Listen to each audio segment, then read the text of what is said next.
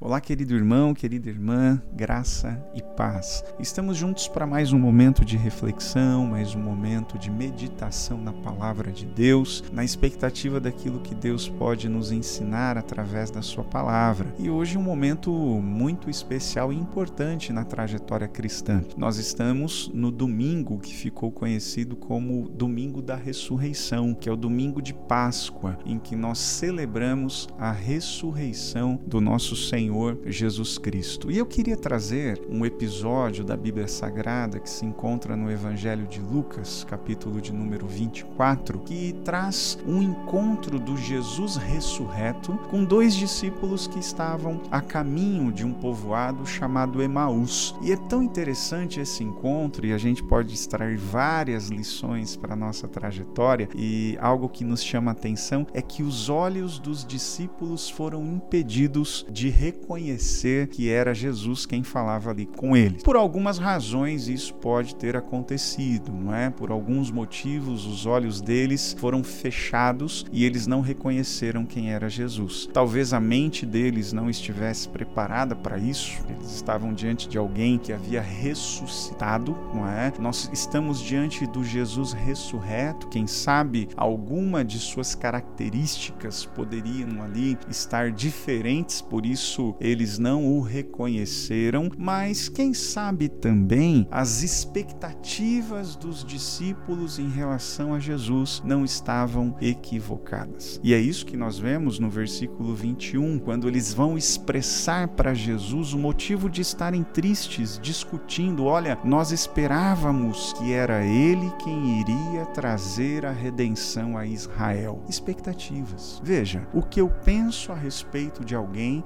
determina determina a minha expectativa em relação a essa pessoa. O que eu penso em relação a Deus determina o que eu espero que ele seja e o que ele faça para mim. E esses homens, eles têm uma compreensão, eles têm uma percepção, um entendimento absolutamente equivocado a respeito de Jesus. Essas eram as expectativas que eles nutriam sobre Jesus e não as expectativas do próprio Cristo. Para eles, Jesus seria como Davi, seria um rei que conduziria Israel em um conflito contra Roma e sairia vitorioso.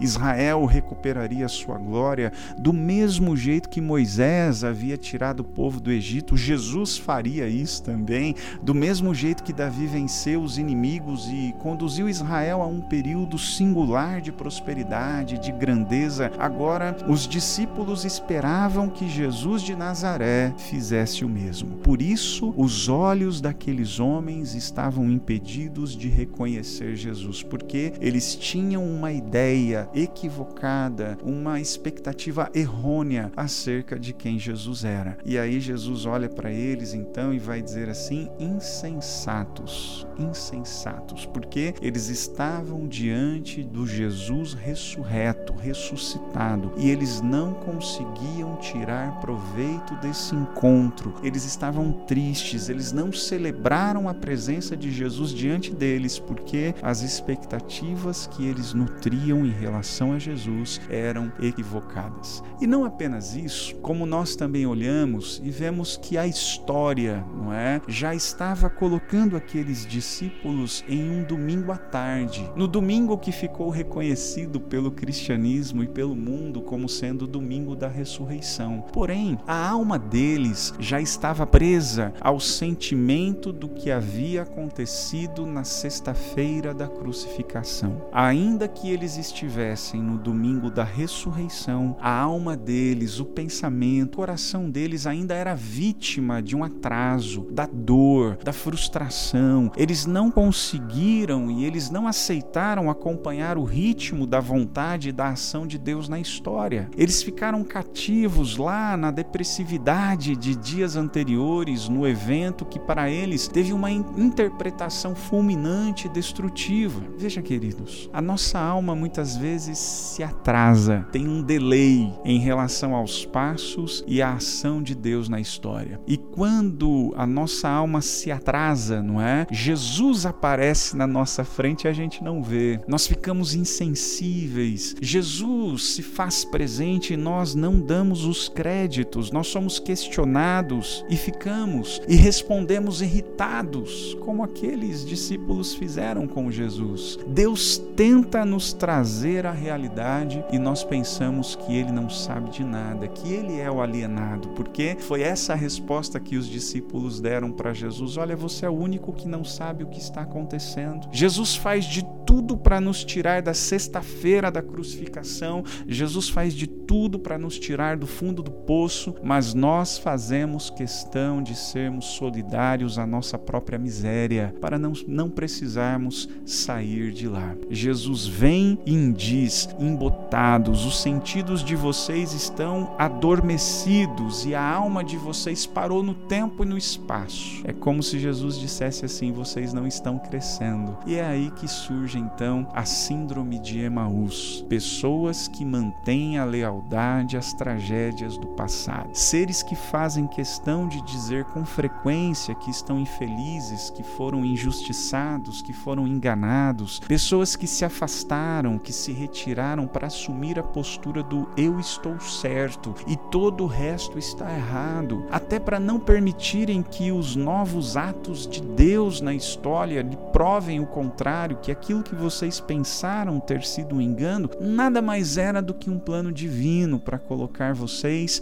diante de um plano maior, para lhes entregar um acesso, não a uma experiência de felicidade momentânea, mas sim para abrir o caminho para a eternidade. Porque muito mais fantástico do que Jesus reinar em Jerusalém terrestre é saber que Jesus nos abriu a porta para a nova Jerusalém, para a Jerusalém eterna. Por isso, não viva assim síndrome de Emaús, pessoas que se vestiram de luto, pessoas que se negam a tirar essa roupa de tristeza, gente que foi tocada por uma tragédia e não consegue mudar a pauta, não dá espaço para o novo que Deus quer fazer, quer realizar, vive repetindo a mesma história. Alguém que foi abandonado em uma relação afetiva, moral, amorosa, alguém que foi traído no trabalho, alguém que foi deixado para trás pelos amigos, alguém que foi esquecido, que foi desprezado. Essa foi a fala do discípulo. Você é o único que ignora o que aconteceu em Jerusalém. Você não viu o que fizeram. Como continuar? Como estar bem? Como ficar feliz? Você não sabe o que aconteceu. E, as, e a pergunta de Jesus é maravilhosa: O que aconteceu? Me conta. E aí eles contaram a história da sexta-feira. E aí Jesus olha e diz: Olha, não é mais essa a manchete que vocês deveriam estar destacando. Não é mais esse o jornal que vocês deveriam estar lendo, porque a última notícia não é essa. A última notícia não é a crucificação, mas a última notícia é a ressurreição. Permita que Jesus introduza em sua vida os fatos novos que ele tem a te oferecer. Coisas novas, capítulos novos, amizades novas, oportunidades novas, uma nova história.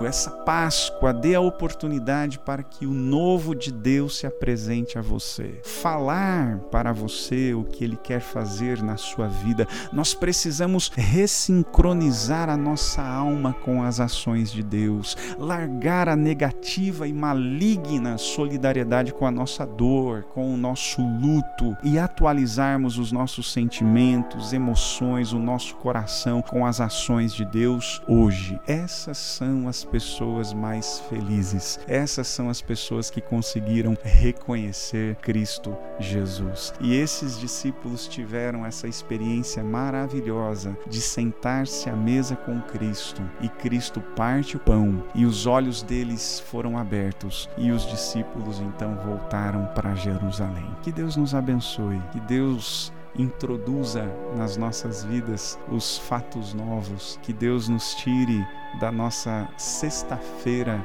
da crucificação e nos coloque no domingo da ressurreição. Que Deus nos abençoe em nome de Jesus.